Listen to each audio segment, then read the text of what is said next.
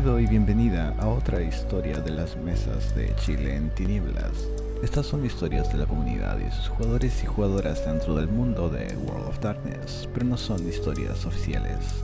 Adéntrate en Chile en tinieblas.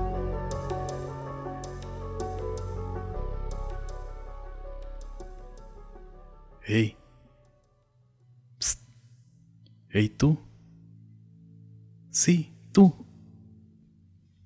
Es primera vez que veo tu cara por estos lados. Te doy la bienvenida a mi bar, el penitente. Toma una copa. Sírvete. Mi nombre es Otelo. Seré tu anfitrión durante esta velada. Por ser esta tu primera visita, la casa corre con los gastos. Lo que estás bebiendo es un vino cosecha 1987. Creo que de alguna parte del Valle del Maipo. Como sea, es un excelente vino. Pero no creo que ese sea el único motivo por el cual viniste. Supongo que seguiste la fama del lugar. ¿Qué? ¿Qué? ¿Cómo? ¿Que no conocías al penitente? Déjame decirte algo sobre este lugar.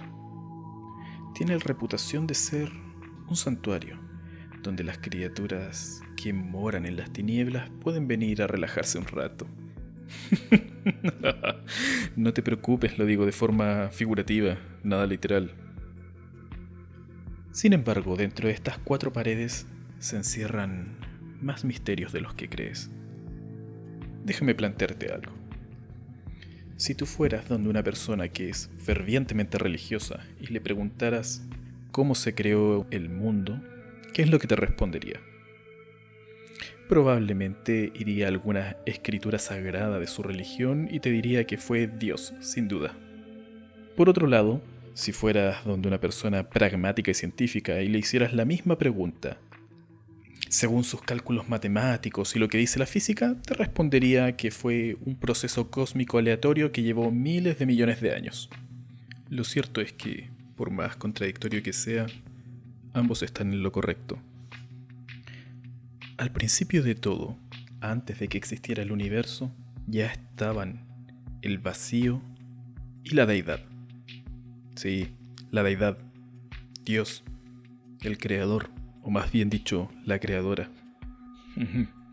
Sorpresa, Dios existe y sí, es una chica. Oh no, he visto esa misma cara de incredulidad miles de veces, pero por favor, Quédate. Déjame terminar el relato. Por lo menos, si no crees nada de lo que estoy diciendo, quédate para disfrutar este buen vino. Como venía diciendo, antes de cualquier tipo de existencia, ya estaban la deidad y el vacío absoluto.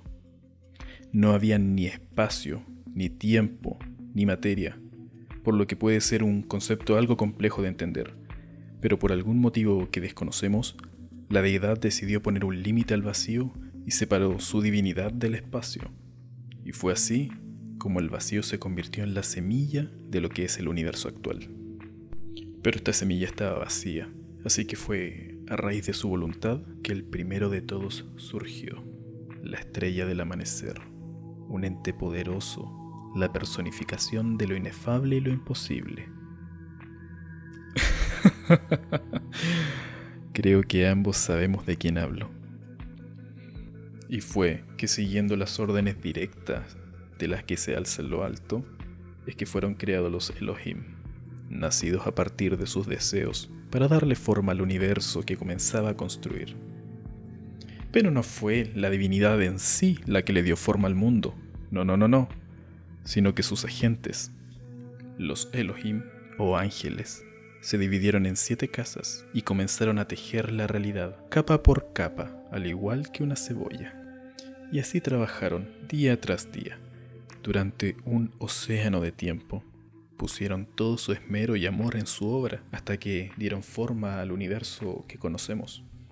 Así que ya sabes, por supuesto que no fue un proceso instantáneo como podrían sugerirlo algunas religiones. Tomó eones juntar las diminutas partículas que flotaban en el vacío para crear la materia. El planeta, las montañas, los animales, los océanos y su obra cúspide, la humanidad. De entre toda la creación, los seres humanos se convirtieron en la obra más perfecta de la que se alza en lo alto. Seres destinados a disfrutar de todos los dones que había en el mundo. Sin embargo, la humanidad estaba completamente inocente, estática. No tenían ningún tipo de curiosidad ni de ambición. Supongo que ni siquiera estaban conscientes del lugar resplandeciente que les correspondía y por algún tipo de voluntad desconocida, la deidad les prohíbe a sus Elohim revelarse o interactuar con los seres humanos. Obviamente, esto les causó un gran pesar, ya que amaban a la humanidad con gran devoción. Fue entonces donde comenzó a gestarse la mayor de las rebeliones. Arimal, un Elohim que poseía las virtudes de la clarividencia, en sueños pudo prever que una gran desgracia caería sobre la humanidad. Por supuesto, esto causó un gran debate entre los seres celestiales.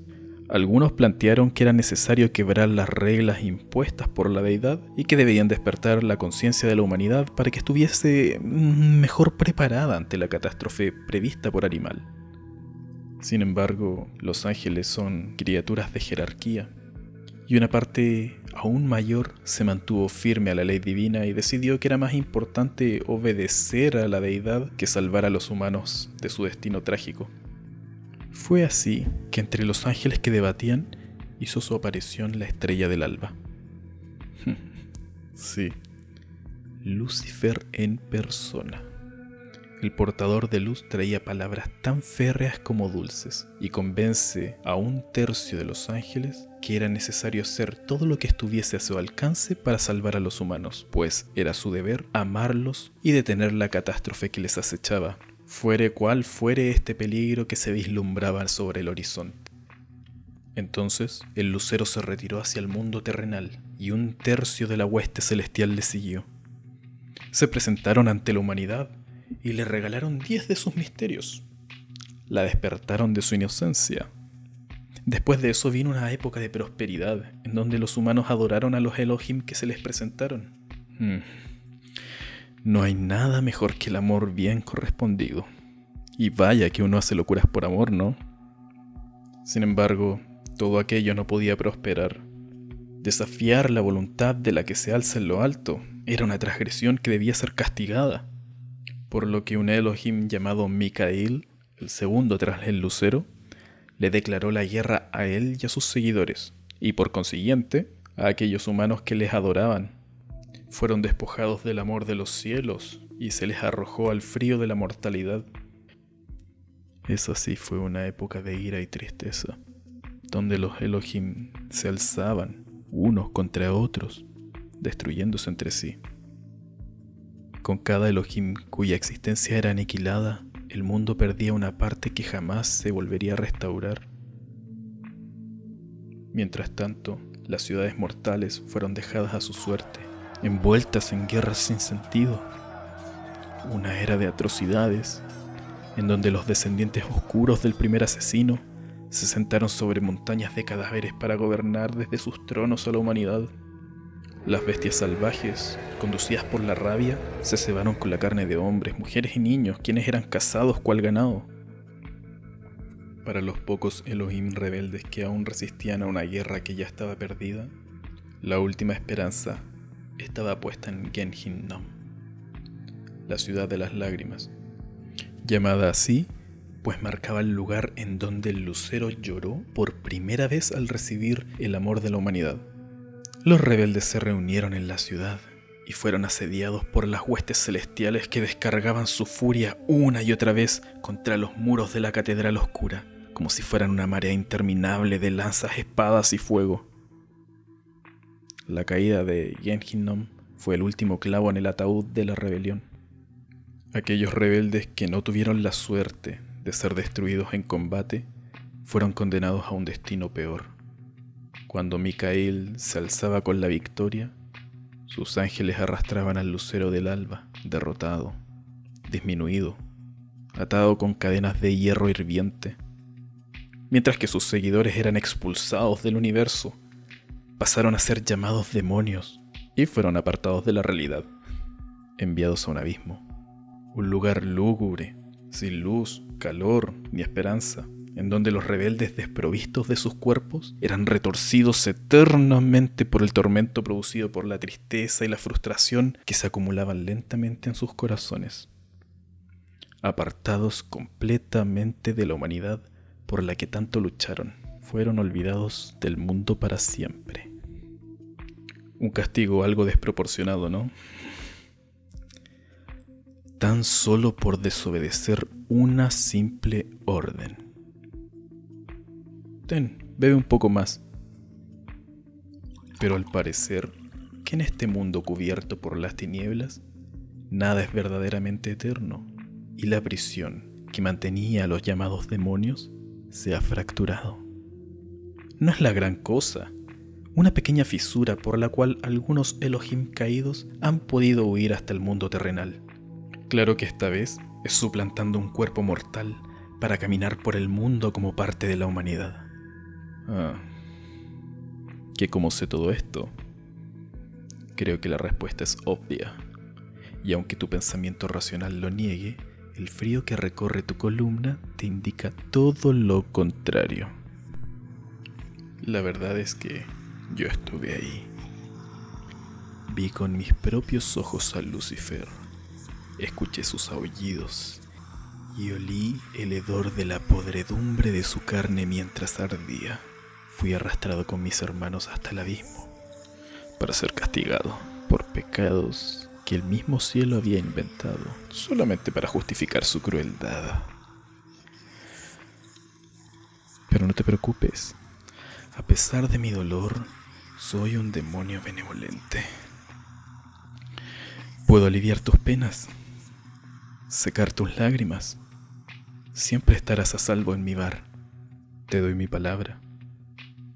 Y si decides volver a visitarme para otra conversación, puedo concederte maravillas más allá de las que sueña tu imaginación.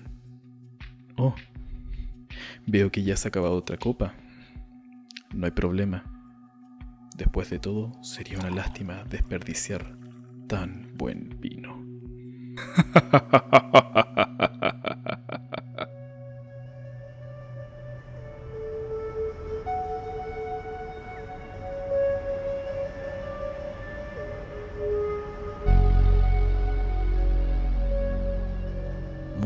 Intro y outro por Xband. Narrador, intro y outro Tito Lastarria. Porciones de este material son marca registrada y propiedad de Paradox Interactive AB y son usadas con su permiso.